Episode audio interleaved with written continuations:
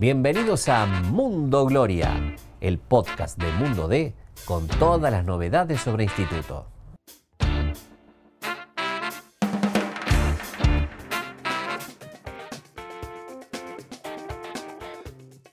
¿Qué tal? ¿Cómo andan? ¿Cómo les va? Bienvenidos a Mundo Gloria, un nuevo podcast con toda la información, con toda la actualidad de instituto. Una vez más, junto al Cholito Hernán Laurino. ¿Cómo estás? ¿Cómo andas, Agus? Eh, bueno, arrancamos otra edición y bueno, muchas gracias por, por estar siempre ahí, por acompañarnos, porque los números realmente son muy buenos del, podcast. Y bueno, para hablar de este empate en Tucumán, de lo que viene el domingo y estuviste también hoy en la práctica, así que tenemos mucho, mucho para charlar en, en esta nueva edición. Sí, vamos, para que la gente se quede prendida acá al final, contarles que van a tener la palabra de Cuchi, la palabra de Bobaglio, algunas novedades sobre algo que se está armando en la tribuna. Sí, y, señor. y también algunas noticias sobre, más que nada, trascendidos de los posibles refuerzos. Pero ¿Tiene, bueno, ¿Tiene algún nombre ahí bajo la manga o no? eh, vamos por parte, vamos a, vamos, vamos a arrancar por lo que fue los otros días el empate en Tucumán. Hernán, eh, bueno, lo comentaba yo un poco en el diario, pero imagino vos también viste el partido, eh, de si el punto conseguido allá es un puntazo o si es un punto que te aleja todavía más de Belgrano. Sí, yo creo que si lo analizas, si fuera un partido eh, fuera del contexto de este campeonato, en, en otra, vos lo pones este partido en, en otra circunstancia y vos decís empate en Tucumán en la cancha de San Martín, vos decís buenísimo, me traigo un puntazo. Yo creo que en este contexto y como ven instituto genera un poco de dudas, sobre todo por el planteo. Eh, es lo que a mí me deja la sensación de que quizás el hincha esperaba un poquito más del equipo, mm, sobre todo en la fase ofensiva, ¿no? Que se animara un poquito más, ¿no? Sí, sí, sí, puede ser, puede ser. De todos modos, bueno, está claro que Instituto fue a eso, se atiñó al libreto, no se salió Lo dijo el nunca técnico. ¿no? Ese, fue, ese era el plan, digamos. Eh, y, y no me parece mal si ese era el plan, pero para que este punto tenga un valor importante, tenés que ganar el domingo. Porque si vos ganas el domingo, el punto del lunes se transforma en un puntazo. Pero para eso es clave ganar el domingo, que se viene Defensores de Belgrano a las 15 horas, porque, como veníamos anticipando los otros días, va a ser la intención del instituto tratar de jugar la mayor cantidad de partidos en horario diurno hasta que se solucione el tema de las nuevas luces que, que van a Sí, adquirir. Y también hay que decir que es un tema que va a llevar su tiempo, porque por ahí leímos algunas cosas de como que estaba todo muy avanzado. Está trabajando la dirigencia, pero es un tema bastante complejo, ¿no? No va a ser de un día para el otro. La intención es hacerlo en este año y yo imagino que se va a hacer durante el transcurso del año, pero va a haber que esperar, va a haber que tener un poco de paciencia y además teniendo en cuenta el tema del invierno, evitar jugar de noche. El día que se cortó la luz estaba realmente Estaba muy, muy frío, frío. Así que bueno, no me parece del todo, del todo mal. Habrá que ver cuando la agenda se le comience a apretar un poco instituto y puede llegar a pasar pronto, si algún partido va de noche. ¿Por qué? Ahora viene Defen- eh, Defensores de Belgrano, después tiene que ir a Drogué, después viene Chacarita y en el medio de eso, antes del viaje a Madrid, capaz que en esa semana meten el partido con Tristán Suárez. Sí, leía que la gente de Tristán Suárez maneja la misma información, digamos que entre la fecha 17 y la 18 se podría jugar ese partido, digamos, postergado, que está esos 71 minutos, ¿no? Hay algunos grises en el reglamento eh, respecto a dos Claro, cosas. Por el un tema lado, de los refuerzos es clave acá. Teóricamente los refuerzos no pueden No jugar. pueden jugar. Pero hay, por ejemplo, una gran duda que tiene incluso el cuerpo técnico de instituto. Eh, Messiniti creo que es el nombre de, de uno de los No pudo jugar contra el instituto porque estaba expulsado. No pudo jugar, es uno de los mejores jugadores que tiene Tristán Suárez, no pudo jugar en Alta Córdoba. Y cuando desde instituto empezaron a consultar a fuentes de AFA o a fuentes que, que de los quienes organizan el, el torneo si iba a poder jugar ese partido o no, nadie tiene una respuesta concreta y, concisa porque teóricamente vos presentás una planilla nueva para ese partido. Si vos tenés un jugador que se te lesionó, por ejemplo, en este caso Masol, y querés poner a otro, más allá de que Masol estaba jugando, no te cuenta como un cambio. Vas con una planilla nueva. Bueno, habrá que ver qué pasa con ese partido. Pero volviendo un poquito a lo que fue Hernán, lo que pasó en Tucumán, escuchamos lo que analizó Bobaglio, qué le gustó, qué no le gustó, qué cree que hay que corregir de cara al futuro. Nos trasladamos por un ratito a lo que pasó Dale. esta mañana en el Agustín y lo escuchamos al técnico. Excelente. Sí, es, es una cancha difícil eh, para cualquier equipo, es difícil sumar ahí y nos tocó hacerlo en, en un partido que siento que fuimos inteligentes, que lo jugamos tal cual lo habíamos pensado. Nos quedó esa espina de no haber tenido alguna contra o alguna situación como para lastimarlo de verdad al equipo rival que, que tambalee, pero yo creo que la última derrota que ellos habían tenido en casa por 4 a 0 con Mitre les sirvió de, aprendizaje y cuando perdían se reagrupaban de tal forma que no nos permitía a nosotros eh, meter esas transiciones que pensamos que íbamos a tener. De todas formas, Eh, cuando nos tocó sufrir, sufrimos bien porque supimos sufrir. Eh, y, la verdad que siento que, no la pasamos tan mal como pensamos que la podíamos llegar a pasar. ¿La dupla Parniceria Alarcón fue de lo mejor distinto el último lunes en Tucumán? Eh, respondieron bien, ellos están teniendo un buen campeonato, tenían entre los dos la tarea de, controlada a Miritelo y a su vez ante un equipo que intenta vulnerar por fuera para finalizar por dentro, tratar de que cada centro que llegara al área no tenga un receptor de San Martín y salvo alguna excepción, eh, generalmente se lograron imponer, así que redondearon un buen partido. Dispusiste algunos cambios minutos antes del partido, por ejemplo, Cerato fue titular, eh, salió Arias, entró Corda, jugó Monje. ¿Lo decidiste, como decía recién, minutos antes del partido o durante la semana ya fuiste observando esas variantes? No, no, ya lo fuimos en la semana eh, delineando, pensando también por el rival. creíamos que eran los mejores para esta clase de partido por las características del rival y, entiendo que estuvieron a la altura, que, que lo hicieron bien y y, bueno, lo que trabajamos los días previos después se pudo plasmar dentro de la cancha. Bueno, Hernán, una de las cosas que entre otras planteaba Bobaglio es el dilema que va a tener para armar el equipo del domingo teniendo en cuenta, por un lado, la lesión de Mazola prácticamente descartado, el golpe de Cuchi complicado que llegue, hay que ver, lo van a esperar, tiene chance de estar, no está descartado Patricio, y la situación de Joaquín Molina, que recién sumó 10, 10 minutos nomás de fútbol formal. Con lo cual uno imagina que puede ser tenido en cuenta luego de practicar esta semana, pero para ir al banco, para ingresar los últimos 20, los últimos 30, los últimos 15, pero no más que eso. Sí, lo informado por instituto es que lo de Mazol es una ruptura fibrilar, o sea, es casi imposible que pueda estar el domingo y bueno, habrá que esperar, como decías vos, lo de Cuchi y charlando, bueno, en esas charlas también que tenemos antes de grabar, armamos nosotros el posible equipo, ¿no? Y, bueno, uno entiende que si está Cuchi, seguramente será dupla atacante con Santiago Rodríguez, es lo que uno, digamos, podría pensar como más lógico, ¿no? Y que entre el equipo Diego Becker, pero bueno, será cuestión de, de ver qué pasa.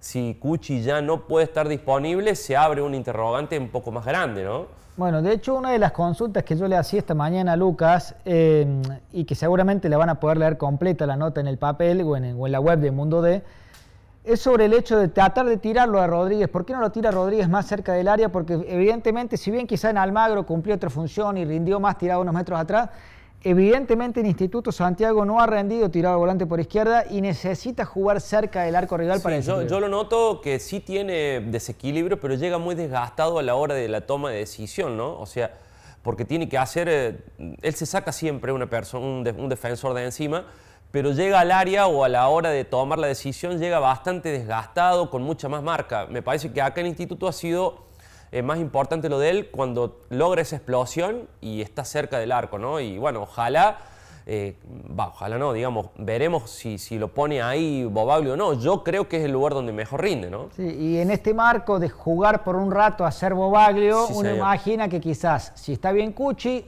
Rodríguez con Cuchi arriba para el domingo, Tal vez el ingreso de Becker, que en Alta Córdoba, sobre todo con Sacachispa, anduvo medianamente bien, eh, y, apostar a eso de cara a un partido en el cual tiene que ganar o ganar. ¿Volverá Arsura el doble 5 o Monje estuvo bien eh, cumpliendo esa función? Eh, Monje cumplió, no lució, jugó muy condicionado por una amarilla, bastante tempranera, un arbitraje polémico del cual eh, Bobaglio no quiso ahondar esta mañana. Que Diarte puede ser que siga pegando todavía, sigue pegando trompadón en la, espalda. Las murras que dio Luquitas Diarte, uno de los mejores laterales de la categoría de todos modos. Pero hablando de la chance de que jueguen arriba Rodríguez y Cuchi, estuvimos también esta mañana charlando un rato con, Patricio, que, que, entre otras cosas eh, decía que nunca en toda su carrera le pasó lo de tener tantas, lesiones, seguidas. Pero bueno, qué mejor que escuchar lo que decía el propio Cuchi. Lo escuchamos en el cabezazo que me pegaron, cuando caigo se ve que, caí mal. En el momento no me di cuenta, estaba bastante conmocionado por el golpe, mareado, eh, y era un poco lo que me dolía y lo de la rodilla realmente no lo sentía. Después, cuando estaba en el banco y me empecé a enfriar un poco, empecé a sentir ese dolor. Eh, así que bueno, es una distensión, vamos a ver cómo va evolucionando y obviamente tratar de estar para el domingo y si no, cuanto antes dicen que, nadie conoce mejor el cuerpo que, el propio jugador. En el caso tuyo, que encima ya tenés un poco de experiencia en cuanto a lesiones en el mundo del fútbol, ¿cómo te ves para el domingo? ¿Lo ves difícil? Del 1 al 10, ¿qué, qué, sentís hoy? La verdad no sé, es día a día, realmente eh, el día que llegamos de viaje estaba con mucho dolor, eh, hoy ya me levanté bastante mejor, eh, mucho mejor diría. Me sentí bien trabajando con los kinesiólogos, así que bueno, vamos a ir, vamos a ir día a día. También hay que ser responsable y, ser consciente de que para estos partidos se requiere un 100% y, y si no estoy al 100 obviamente no, no, voy a jugar porque no, no, no voy a ser eh, de ayuda para el equipo, no me voy a ayudar a mí mismo, sería egoísta de mi parte y bueno, eh, me parece que, con el correr de los días vamos a ir viendo si, si puedo estar o no. Eh, imagino que si había algo que no extrañabas de la B Nacional era cómo se da. Porque les dieron lindo y el árbitro cobró poco y nada los otros días. Sí, estuvo lindo, estuvo lindo. La verdad que fue un partido difícil, fue una final. Nosotros antes de salir a la cancha nos planteábamos, nos planteábamos eso, sabíamos que estábamos enfrentando a un rival que, eh, hace unas temporadas que se viene armando para pelear arriba, entonces era un lindo parámetro. Eh, pero bueno, eh, salió un lindo partido. De dentro, por ahí no, sé si se sintió tan así tan agresivo el partido. Sí que fue bastante duro, pero bueno, parece que, en líneas generales lo hicimos bien y, trajimos un buen punto. Eh, por supuesto que desde lo numérico sumar una cancha como Ciudad es importantísimo, pero me decía un lindo partido y, veían a muchos hinchas por ahí conforme si el equipo generó muy poco, prácticamente San no tocó la pelota. Imagino que ustedes también esa lectura la han hecho internamente.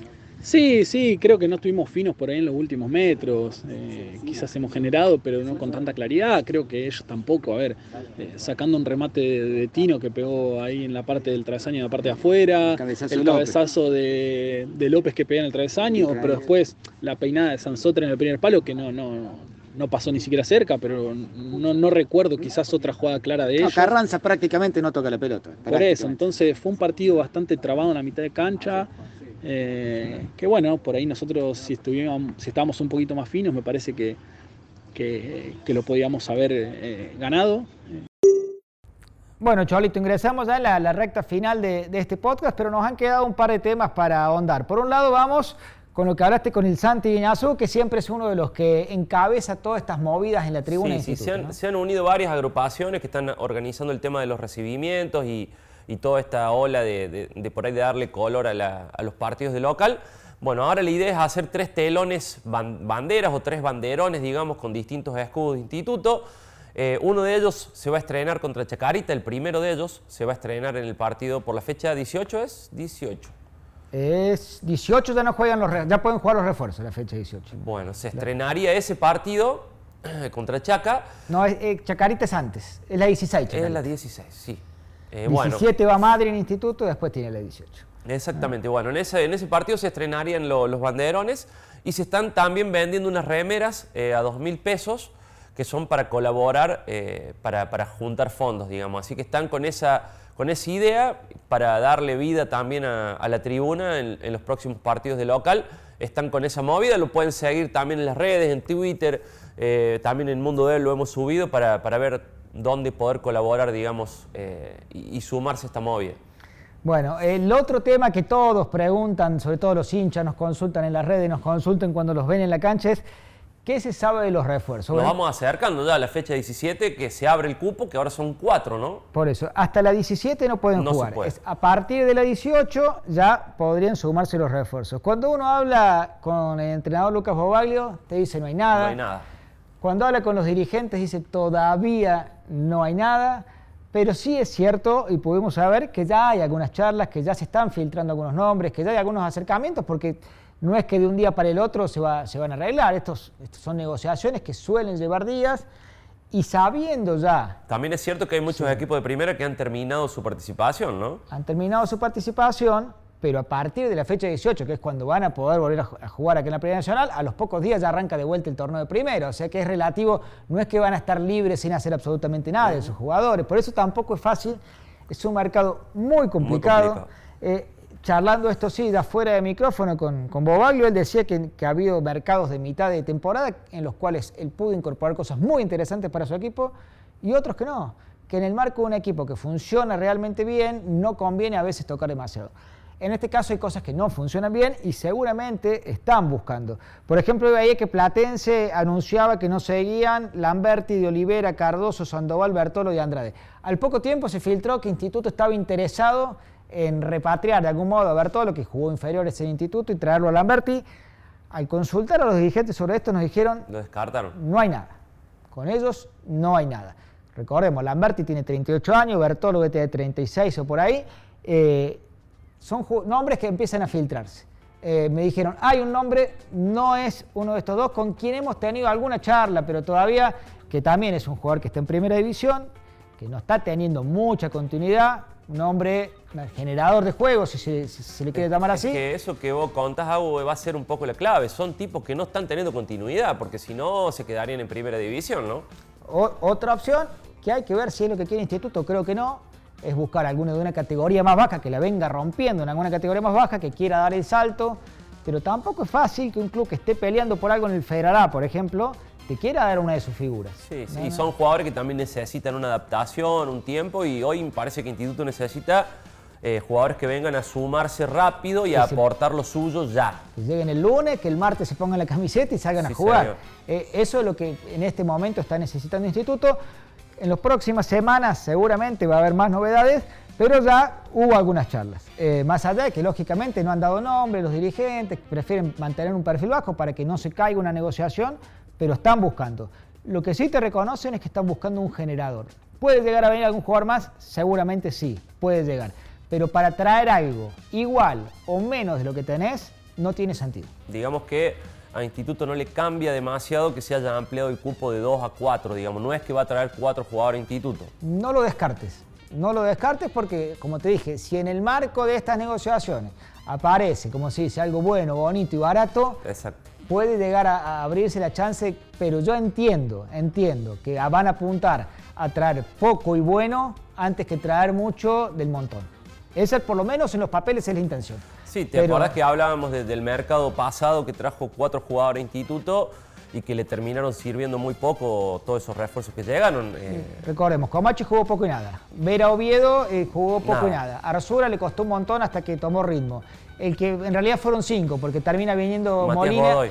Molina y Godoy. Molina sí funcionó, digamos, en, en ese periodo. Y Godoy, que arrancó muy bien, después, a la par del nivel del equipo, eh, se terminó diluyendo. ¿no? Pero los otros tres llegaron sin ritmo y eso se paga, se- cuesta muchísimo. Pero bueno, Sí, sí. eh, en ese marco entramos ya a lo que es el cierre de, de esta nueva, de este nuevo capítulo.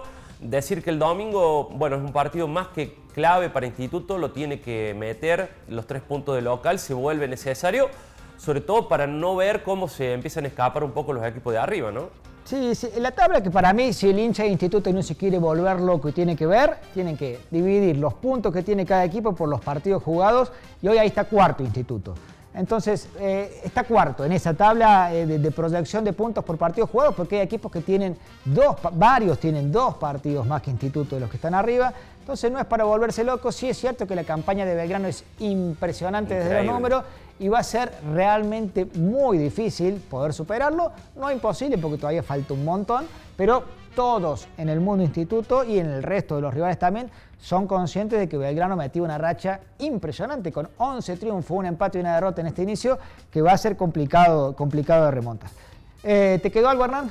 Estamos, estamos completos por otra, otro capítulo de estos lindos que seguimos haciendo, como siempre, que nos sigan, eh, que nos busquen en Spotify Mundo Gloria y ahí estamos, ¿no? Sí, recordarles una cosa, va a ser un fin de semana a puro deporte en el club porque el sábado se juega el primer punto de las semifinales de la Liga Nacional entre Instituto y San Martín de Corrientes. El día viernes los socios van a tener prioridad para retirar o comprar sus entradas, retirarse en cargo las populares, comprar las plateas. El sábado, de no ser que se agoten a través de los socios, al resto del público se le van a vender las entradas. Va a ser otro estadio lleno, ¿no? No tengas ninguna duda. Habrá que ver si colocan tubulares. Hay algún que otro dirigente medio cabulero dentro del club que las veces que han puesto tubulares no fue le ha ido del todo bien.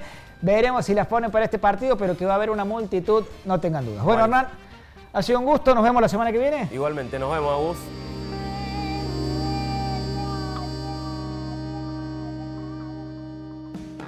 Gracias por escuchar este episodio. Te invitamos a visitar mundode.com.ar para estar al día con todas las noticias sobre la gloria.